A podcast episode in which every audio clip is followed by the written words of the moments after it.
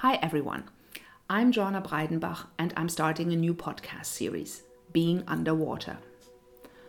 Those of you who know me might expect a podcast on digital technologies and how they can be used for the common good. I am, after all, the co founder of a number of companies and non-profit organizations, all of which are trying to use technology for positive social and ecological impact. So, for many years, and like many other people, I've been thinking and talking about how digitization is radically changing the way we live and work. However, this podcast is less about technology than it is about the future of the human being.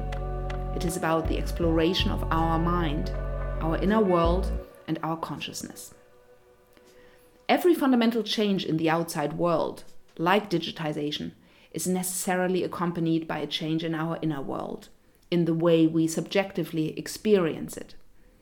But while we know quite a lot about the outside world, thanks to the Enlightenment and the scientific revolution, we actually know very little about our mind. Though this deficit is a huge personal loss, it is also, I believe, dangerous on a collective level. Very soon, we will be confronted with machines and algorithms that know much more about our opinions, our desires, our emotions, and our physical states than we know ourselves. They will tell us who to meet, what to buy, and who to vote for. Now, big data and artificial intelligence will provide us with immense benefits in many domains. It will make the world much more transparent and understandable and improve the quality of life for many people. But do we want machines to know us better than we know ourselves and delegate important life decisions to them? Most of them very likely driven by corporate interests or state surveillance? Though machines can help us, we must know ourselves to create the world we want to live in. We must know who we are and how we want to live. Only when we begin this search for self knowledge can we make technology serve our goals and not vice versa. For me, the digital age creates a kind of evolutionary pressure on us humans to further develop and mature. This development is not simply a cognitive one. Our intellectual powers will be greatly accelerated by collaboration with machines. No, the central imperative for us as human beings is to mature in our emotional, creative, and intuitive capacities. So far, we have done a rather poor job in this field. In my own life, I spent much more time cultivating my outer skills, acquiring knowledge, doing new things, than cultivating my inner skills, my self knowledge, reflection, empathy, feeling myself, and being in deeper relation to others. The balance in my life between inner and outer, between being and doing, started to shift a few years ago. Quite by chance, I went on a 10 day silent meditation retreat, and suddenly a whole new world opened up to me. A world I had been largely unaware of, as I seldom took the time to fully stop riding the waves of everyday life. Since then, I have developed a regular meditation and contemplation practice and have become more and more fascinated by the topics of consciousness and inner growth.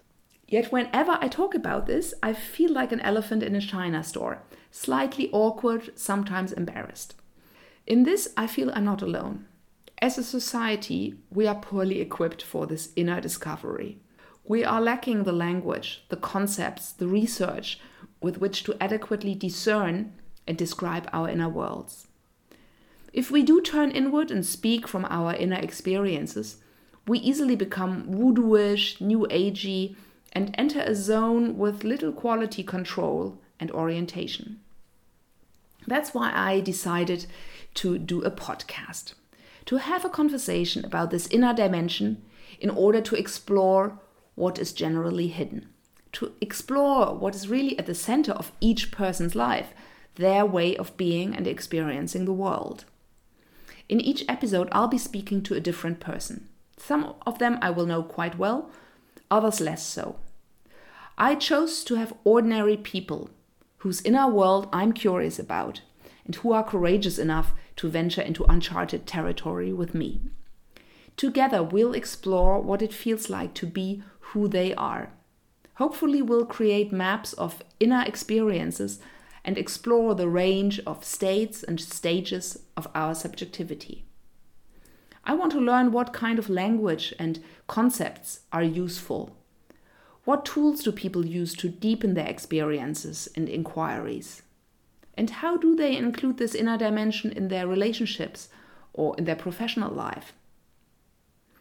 The first season will be in English with native English speakers, as I'm collaborating with the US podcast producer Sienna Powers. The second season will be in German.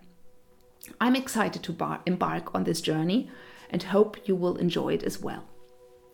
One last note on the title of the podcast. Being underwater refers to the state the American poet Ben Lerner advises his students to enter during the creative process.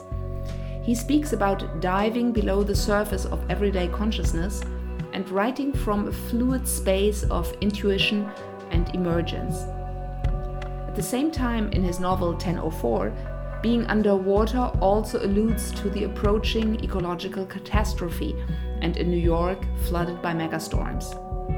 For me, this dual meaning of the very material dangers we are facing, combined with the power of the creative human mind, is a perfect metaphor for my intention with this podcast.